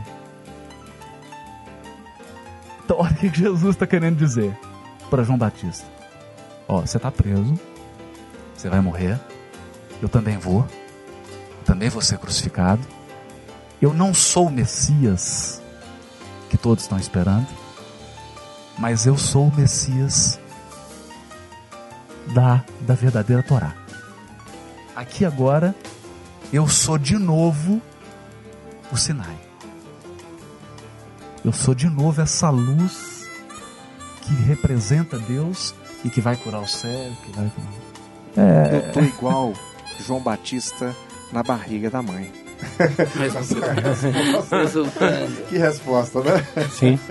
E um detalhe só, né, acrescentar, é, acrescentando, é no sentido de que os próprios apóstolos estiveram com Jesus e tiveram dificuldade de se desintoxicar desse, desse, desse judaísmo. Por quê? Eles continuaram com dificuldades em relação a algumas questões, como samaritanos, com relação a gentios, com relação à entrada de Pedro na casa de Cornélio. Então Paulo ele teve que vir até para essa questão dessa ruptura e para essa universalização do que era universal. Então até eles próprios, havia entre eles alguns, né? Uns com compreensão melhor, mais aberta, mas alguns deles ainda estavam sob influência dessa formação que tiveram. Eles estiveram com Jesus e tiveram dificuldade tanto para a sobrevivência de Jesus à cruz, quanto no sentido que ele era para todos. Gostaria de perguntar mais uma coisinha aqui para vocês, gente, antes da gente caminhar aí, né, para mas eu, mas eu quero saber no meu coração, respondam para mim, no meu coração, quem é João Batista? Né, porque Jesus é o amor. Então, figura de João Batista no meu coração, no coração de cada um de nós, né? É para Haroldo, mas só um detalhezinho também. Quando se fala do último profeta, né? Olha só, toda vez que surgia a figura de um profeta, o povo acorria, né? Opa, vão acontecer coisas maravilhosas, prodígios, né? Havia um intervalo de 400 anos, parece, anteriores à manifestação, né? Então, quando João Batista vem, realmente, ele é aquele precursor, né? Quando se fala, a expectativa é que aquele Messias está vindo, está vindo, está vindo, e só as gerações se sucedendo. Então, a figura de João Batista, ao que me parece, ele atende a um clamor, ele atende a um anseio, ele faz essa preparação e, e marca essa passagem de diminuir para que a outra manifestação cresça. Não é isso, Haroldo? O Fred, tem uma, uma passagem no livro Boa Nova né, em que descreve um encontro que Isabel tem com Maria e eles vão falar sobre João Batista. E tem uma coisa significativa no final dessa passagem, e infelizmente eu, eu vou falar por parábola. Hoje eu vou ter que falar por parábola. Porque na tradição judaica, é sabido e notório que a vinda do Messias é precedida por Elias. Porque a tradição entende que Elias é o Messias batedor. Ele é um enviado, ele é um batedor que anuncia o Messias, o grande Messias. Ele tem essa função. Então, na tradição, sempre diz que é, a vinda de Elias, a volta de Elias, porque eles admitiam, isso é normal na tradição farisaica, na tradição judaica, que a reencarnação é um fenômeno do qual os profetas participam naturalmente. Eles podem reencarnar e vir, isso na tradição judaica não tem nenhum problema. E eles entendiam que, Messi, que Elias viria.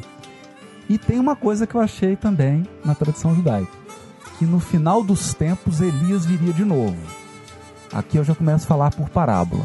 Porque no final desse capítulo do livro Boa Nova, quando Jesus acaba de conversar com João Batista, o Humberto Campos termina assim: Podemos dizer que esse era o primeiro encontro na terra entre o amor e a verdade. Para com isso, ó.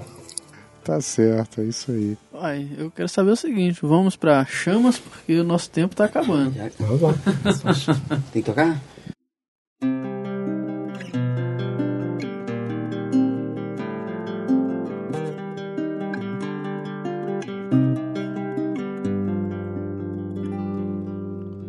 Desde que o vi, me sinto arder chamas, me chamas, sou teu pescador. Vi tuas curas, branduras na voz e um sol de ternura rompendo o tabor. Deixei meu pai, meu mar, meu cais e busquei meu lugar junto a ti. O amor demais me fez capaz de curar em teu nome, Rabi. Filho do trovão, deita tua cabeça sobre mim. Mãe Maria, eis teu filho ao lado da cruz. Sou apenas João, o trovão apacentado. Testemunharei por ti, seja onde for. Não te queimarás no óleo que ferver por mim, pois tu viverás para contar o presente e o futuro aos homens. Chamas e chamas, chamas me chamas, chamas e chamas, chamas me chamas. Mas nem toda a terra poderá conter todos os livros que se puder escrever das coisas que ele fez. Chamas e chamas, chamas me chamas chamas e chamas,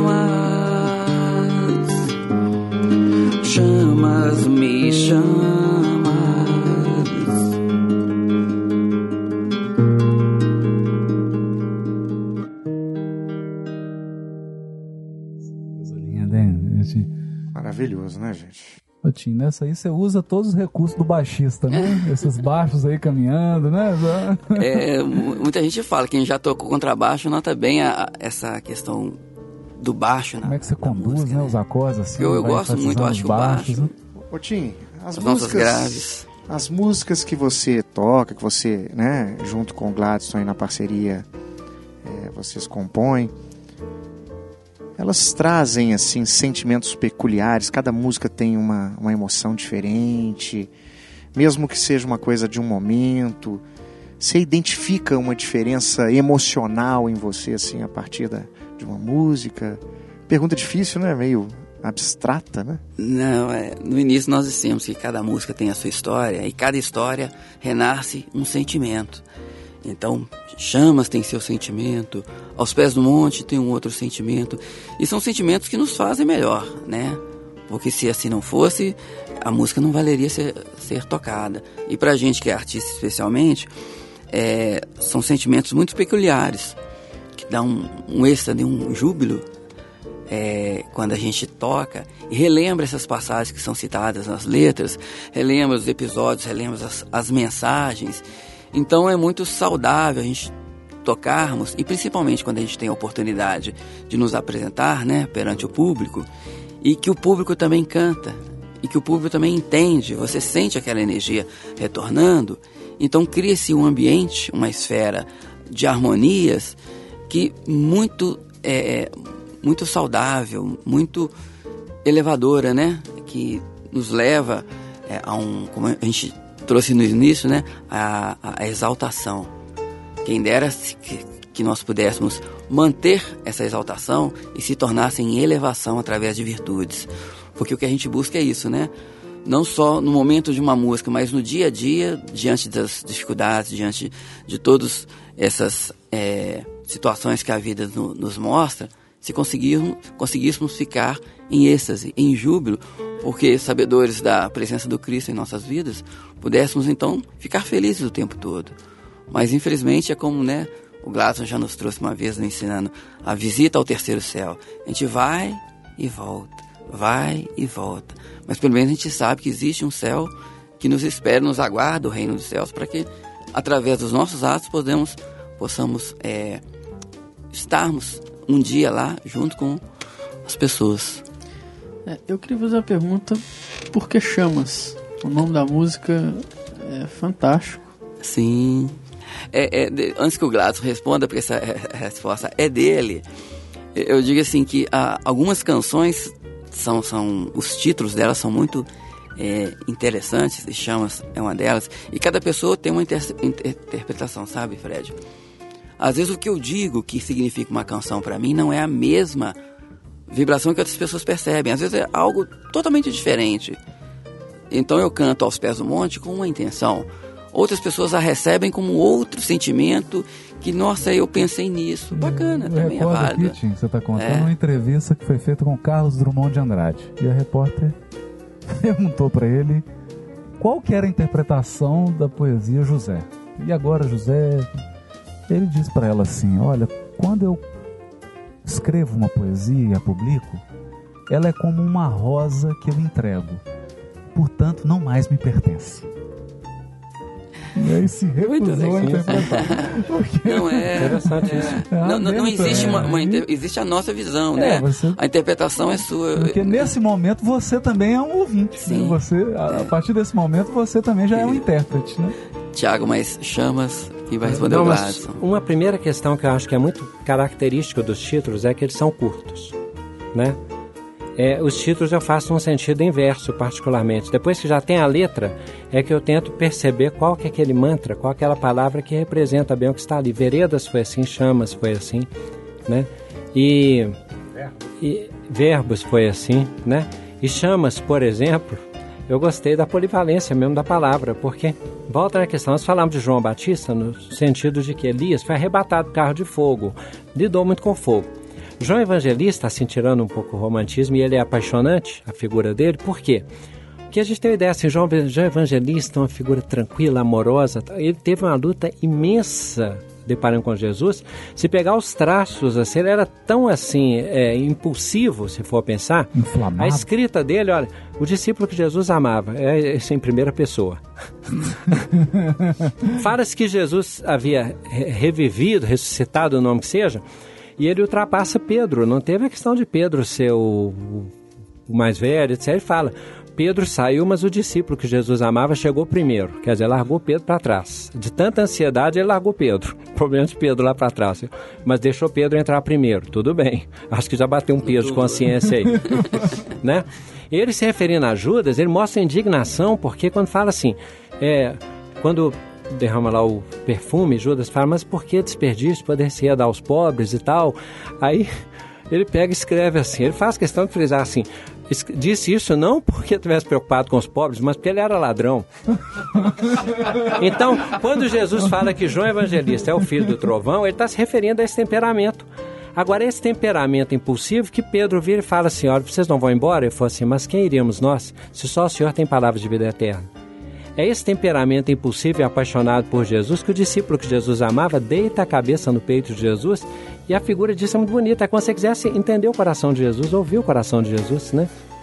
Então pensa isso, relaciona essa questão de Jesus, João Evangelista deitar a cabeça no peito de Jesus com o que Jesus disse antes. Vinde a mim todos, vinde a mim todos vós que estáis cansados e oprimidos, e eu vos aliviarei. Aprendei de mim que sou manso e humilde de coração, e encontrareis descanso para as vossas almas. Jesus estava dizendo que não estaria mais com eles e João deita a cabeça no peito de Jesus. Essa letra ela tem uma característica, só para aproveitar o tempo então que está terminando, né? Mas é para dizer assim, ela tem uma característica, a outra faz paralelos, essa coxa, essa, essa tessitura que se referiu a Haroldo. Essa preocupação era de síntese, mesmo assim. Em quais episódios marcantes, né? João se destaca, João Evangelista, que deveriam estar presentes numa letra que fosse um pouco assim biográfica, né? Aí quando você vai pensando, tá lá. É a questão do chamado, ele como pescador tendo que renunciar aquilo para ser pescador de almas. É, o, o sol, que aquela resplandecência lá, que é ternura no Tabor, né? que estavam elevados, mas tá. É filho do trovão, que Jesus carinhosamente chamava assim, chamava Tiago. O fato de ele, por também ser impulsivo, corajoso, ardente, ter sido o único que venceu o medo e foi ficar junto da cruz, ao lado de Maria, que fez aí tua mãe, esse aí teu filho. O óleo fervente no sentido de uma tradição, porque isso é tradição oral que se fala, não sabe, mas se fala assim, ao mesmo tempo, em que sentido que o óleo ali não queima? Porque o irmão Fogo não fez mal para a operação lá de Francisco de Assis, porque ele era irmão, é irmão do fogo, né? Depois João Batista se tornou irmão do fogo, João Evangelista se tornou irmão do fogo, ele dominou o temperamento dele. Então ele já estava amoroso ao lado de Estevão e tal. É, contar o presente e o futuro, porque ele é que ficou depois para o Apocalipse. É, pregar onde for, porque ele vai para a ilha de Pátimos. É, nem todos os, os- A Terra não comporta todos os livros, ele também é que estava escrevendo lá, que é a dificuldade da escrita na época. E ele falou assim: olha, eu vou morrer, não vai dar tempo, é muita coisa para escrever. Você está escrevendo, escrevendo, toda hora eu lembro alguma coisa. Aí ele, na hora aquela ansiedade, eu acho que ele escreve isso. Pode ser assim, né? Se for pensar o sentimento. É, então, num sentido que estamos dizendo é que essa letra, a preocupação dela foi marcar os episódios. E semelhantemente, né, ao que a gente, ao que ele falou de Jesus que os livros não caberiam na Terra, aí a gente sabe também que a letra não cabe. Tá, mas a preocupação era essa. Tá vendo, gente? Olha só que, que beleza que é isso, né? E tem também o, o jogo aí do verbo chamar Chamar. com ah, é. chamas. Se era isso, a que é fogo, é essa. né? que é o fogo. Agora tem uma coisa interessante, Gladys. O símbolo de espírito no Velho Testamento, toda vez que a narrativa entra na questão de espírito, de manifestação espiritual, a metáfora é fogo. Curioso isso, né? E notoriamente João Evangelista é o, é o- a porta aberta, é o profeta inflamado mesmo, né? Que consegue entrar, entrar em relação com, com, as mais sublimes revelações e deixou isso provado no Apocalipse. E Haroldo, só lançando um pouco para nossa atualidade, é lembrar que os elementos água, fogo, pedra, eles podem ser muito bons em Deus e muito complicados sem Deus, né? A água pode ser muito complicada no dilúvio, mas ela pode ser muito bem-vinda naquela chuva lá de, de Elias e, e no Rio Jordão. O fogo, ele pode ser muito complicado quando cai uma saraivada de pedra, de fogo, de enxofre que incendeia uma cidade. Mas ele pode ser muito bom na manifestação, em como língua de fogo em Pentecostes, naquele fogo ateado lá por Elias. Então é nesse sentido mesmo que é interessante porque passa muito por. Você falou da releitura, né? Até a releitura dos elementos, dos fatos da vida, das tragédias, das calamidades, das comoções públicas. Se estivermos em Deus, estamos em Deus. É até da Grécia isso, né? Nos movemos, nele estamos, se for pensar. Exatamente. Tem muito sentido, os elementos eles são divinos e a Bíblia é a consagração deles. A diferença é a leitura. Exatamente. É, acho que vamos, da mesma forma como fizemos com Veredas, acho que a gente podia fazer uma contextualização também, apesar de que a gente já fez um pouco dessa contextualização no episódio sobre o Apocalipse. o Gladys já fez uma- Não, mas eu- um resumo quem- da síntese. Quem ouviu o episódio do Apocalipse também Ah, teve né, sim, uma, uma boa contextualização dessa. Mas vamos lá, o Glass tá ali, tá ali fazendo sinal. Não, tô aliviado. Quando você falou Apocalipse, eu já olhei pro Haroldo lá, já- o, o pessoal ouvinte que não sabe do Eu contexto aqui, o ambiente, né? Eu, o pessoal olhou pro Haroldo depois de mim, eu olhei primeiro. O Haroldo olhou pra mim, eu olhei pra mamãe, ela não está aqui.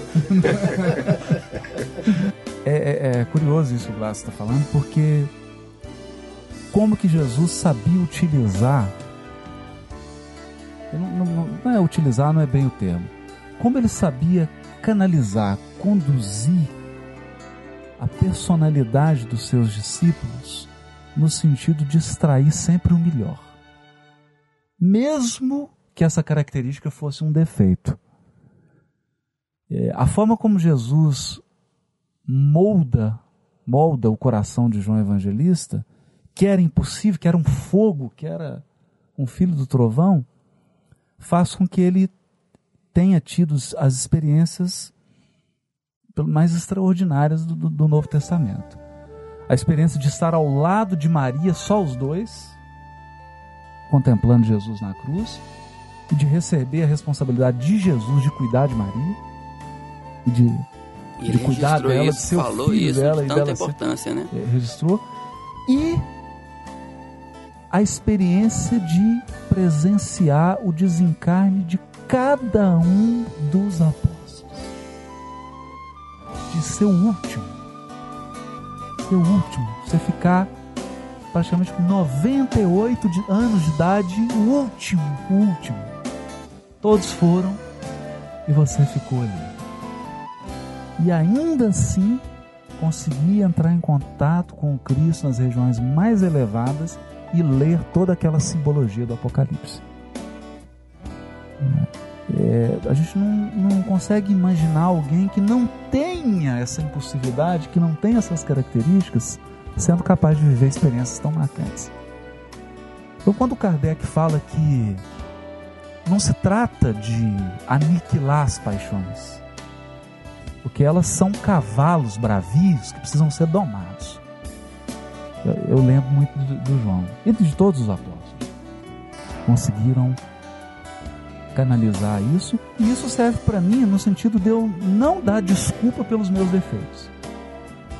Porque são os meus defeitos que vão me levar alto, aos mais elevados planos espirituais. São os meus defeitos. Desde que eu tenha disciplina e a coragem de discipliná-los. E utilizar essa energia para conseguir subir. É, de minha parte, último detalhe, só lembrar que João Evangelista não apenas em quantidade de tempo, mas em essência também tem detalhes curiosos. Ontem eu vi que ele é o único evangelista que faz a narrativa da ressurreição de Lázaro. então, até nesse sentido, né? Da mulher Ele- adulta. É, então questões assim, ele tem uma convivência com Jesus muito especial, muito particular, muito íntima, né? Então João realmente é uma figura, se a gente pensar em cinco grandes nomes, João está entre eles. É visível, né? Lendo o Evangelho de João, que a forma de João contar as passagens, né? É, é uma forma muito sensível, né? De um entendimento profundo, né? Do Evangelho. E isso está expresso na letra da música, né? Esse amor pelo Cristo, não obstante toda a juventude, né? É, que poderia ser é, motivo de imaturidade, não que não pudesse ser também, mas o que demonstra uma maturidade espiritual para poder compreender o mestre, seguir o mestre e se tornar o último, inclusive. né?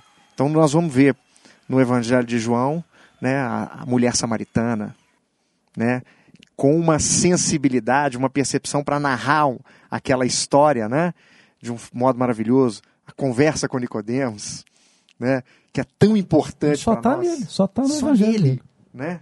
Tim, você quer falar? Não, é porque você, você fala aí, eu- a, a minha vez de, Também. de ficar, né, Glácio? Arrepiar? É porque Gente, a nossa, a. Eu não sou de a nossa arrepiar. vibração. Eu falo pra vocês, eu nunca vi espírito, nunca escutei espírito e raramente eu arrepio. Eu tô batendo meu recorde aqui. E se não fosse, eu não falaria também, não. Não sou disso, né? Mas fato. Não, é porque é uma, mais uma, uma conquista musical nossa é retratar justamente a passagem da mulher samaritana, mais uma texto Isso, belíssimo é, que o Gladys escreveu e a gente conseguiu fazer uma, uma nova canção e de uma outra oportunidade a gente mostra aí. Mas são passagens que, é longe da gente claro, querer, várias. né, querer fazer do evangelho um, um evangelho musical, nada disso. Mas quando a gente descobre é, verdadeiramente o sentido ali contido, a gente fica, né, fica é maravilhoso quando a gente olha uma passagem, aquilo se abre como um, um teatro, né? Não é meramente uma mulher conversando com Jesus, é muito mais do que isso. É muito mais. É- é- a humanidade está ali retratada nos templos, nos maridos, na água, no esforço do, do poço, né, na representação da mulher sentimento com Cristo do caminho. Isso. Então tem, tem uma grandiosidade aí, muito profunda nisso, que a gente vai tocando e vai cantando e vai, Isso. vai aprendendo. Aí eu digo aos seus. Eu, Sentindo e crescendo. diz, aí eu sugiro aos ouvintes, é o DVD Paulo Estevão, de Haroldo, segunda parte, perguntas e respostas. Não vou dizer não. Eu ouvi essa semana. Então, Não, e tem uma coisa que é o seguinte, ó, às vezes as pessoas perguntam assim, mas por que vocês mineiros têm mania de ficar cantarolando o evangelho e Bíblia? Tá? Aí eu responderia com todo o amor que quando você tem esse contato profundo com o evangelho, se eu me calar, as pedras falarão. Puxa vida. Tá me lembrando as mesas girantes. E é- agora é importante isso- essa lembrança que você fez. Capítulo 25 do livro Crônica de Alentum. O livro Crônica de Alentum. Porque para nós da comunidade espírita, e esse episódio está sendo ouvido por irmãos evangélicos e católicos e das mais diferentes, mas aqui eu falo como espírita para a comunidade espírita. Capítulo 25 do livro Crônica de Alentum, Jesus chama novamente o espírito de João Evangelista e pede para ele um relatório do cristianismo. E ele então é obrigado, com toda tristeza, a relatar o que nós fizemos do cristianismo. E aí Jesus diz para ele assim: Olha, João, se os vivos, do- se os encarnados, não conseguiram dar conta do meu evangelho, agora é a hora dos mortos falarem e dá nas mãos de João Evangelista a missão de coordenar a vida do Consolador prometido ao mundo. Tem muita coisa aí, hein? Não é à toa que no Prolegômenos, primeiro espírito a assinar, não é o espírito de verdade, não, João Evangelista. Ou não começa com o grego, não, tá? Não, vamos com calma, Haroldo. Ele, ele falou comigo que eu nem ia falar em grego. Ele prometeu, ele prometeu. Certo? Prometeu. Tá E só último detalhe tá também, para que nós ainda mais não invejemos, mas que a gente se debruce sobre essa convivência de João, né? Aquele capítulo 17 também da oração sacerdotal, o título que eles deram, né? Até a oração de Jesus, né? Não peço que os tires do mundo, mas que os livres do mal. Até nesse sentido, se a gente for pensar, até essas, essas conversas de Jesus, né? João estava, estava perto, tá? Então, Eu acho que assim. Como diz o mineiro, é por aí. Por aí. E fica com gosto de quero mais, né, pessoal? Nós estamos chegando no final desse episódio. Ah, Ah, É, fica realmente esse gostinho do ah. É, mas pode ter certeza que Tim e Glaston é, vão estar também por aqui, né? A gente, muitas vezes. a Né? gente tem reiterado que as pessoas que nós estamos trazendo primeiro nesse, nesses episódios iniciais dessa proposta são as pessoas que estão ligadas ao nosso coração, é a nossa família espiritual, né? E o Tim, o Gladstone, eles estão convidados. Aliás, vou fazer a mesma coisa que eu fiz com o Fred. Vocês estão vendo que ele está aqui de volta. Eles estão convocados. Porque aqui não tem convite, é convocação. Então, é, vamos encontrar um espaço para que possam estar sempre aqui com a gente. E que. Perfeito, vai vai ser um ser também só o pode ser, né, Tiago? A gente quer produzir outros materiais, fazendo essas, é, essa conversa sobre as letras do Gladson, as músicas do Tim e, e- outras também que retratam essa temática, para que a gente consiga explicar para os nossos companheiros espíritas de outros estados que não estão tão familiarizados com essa, com essa vereda e aí, usando aqui um pouco de Guimarães Rosa, né? com, as, com as veredas de Minas que passam por esses caminhos. A gente costuma dizer que os caminhos de Minas acabam dando no Jordão. Eu acho que a gente pode até já, assim, vamos adiantar uma boa novidade aqui. Que os ouvintes ainda não sabem e a gente tem planejado. Nós vamos fazer um trabalho com o livro do Gladys, que é um trabalho Neto. fenomenal dos sonetos do Paulo Estevam. É, ele, há algum tempo, né, que a gente já vem conversando sobre isso, né, Gladys? Já vem planejando, mas nunca que sai. Mas dessa vez vai sair. Nós vamos querer contar com a ajuda de todos vocês que estão ouvindo porque vai ser uma proposta nova dentro do movimento espírita de, de desenvolver essa proposta. E em breve nós traremos novidades, mas vamos dormir com esse barulho para a gente poder pensar e nas, nos próximos episódios Tá. traremos novidades. Haroldo, só concordando, quem foi que falou que entrega a rosa e como que é a questão lá que você falou? Carlos Drummond de Andrade, numa entrevista. Então diga, mas o livro é a mesma coisa. eu entreguei o livro, eu estou tranquilo. Eu fiz a sua parte, né, claro? Vocês que estão demorando, né, Cláudio? Nada, não tem demora, é o tempo de Deus, tá tudo certo. Sem preocupação. é isso aí, pessoal. Tim e Glass querem dizer mais alguma coisa aí para poder. É, eu gostaria de sim, porque alguns, algumas pessoas devem estar escutando e realmente não, não conhecem as canções. A gente queria registrar aqui no site www.timivanessa.com.br. Vocês vão encontrar lá um breve, uma breve história do nosso trabalho todas as músicas que a gente tem gravado até hoje e todas as letras também. Então vocês poderão escutar as músicas, poderão ler as letras, que a gente conhece alguns grupos do Rio de Janeiro, de, de, de Goiânia, que já fazem esse trabalho de estudo dessas canções e que a gente está sempre se com, é, é, trocando ideias, né? estamos abertos a qualquer, é, qualquer dúvida, né? qualquer participação, é, qualquer sugestão, estamos abertos www.timivanessa.com.br Nós vamos colocar essa informação no episódio aí embaixo, capas dos, dos, discos, o site, podem ficar tranquilos que embaixo aí vai ter toda essa informação. E aproveitando aí, né, a colocação do Tim é, acerca aí da, dos amigos do Rio de Janeiro, mandar um abraço para o Vicente, né, para Angélica, para o Rodrigo, para Marília, que receberam o Tim lá, que foi lá tocar com a Vanessa, e que são é, fãs do Tim aqui de Belo Horizonte, depois voltaram para a cidade deles, o Rio de Janeiro, e estão lá trabalhando no movimento espírita. Sim. Um abraço para vocês. Tá. De minha parte, só agradecer e a certeza de que não nos arrependeremos desta hora. Tá? tá? Deixou a frase pro final. Verdade, mas essa, essa a gente não se arrepende. Tá. Outras.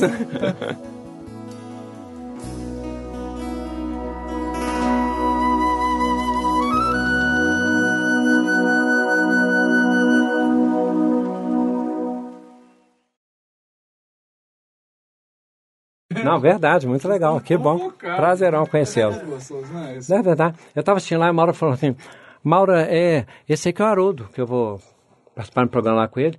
Não, que legal. Mas você não está preocupado, não? Eu falei, estou.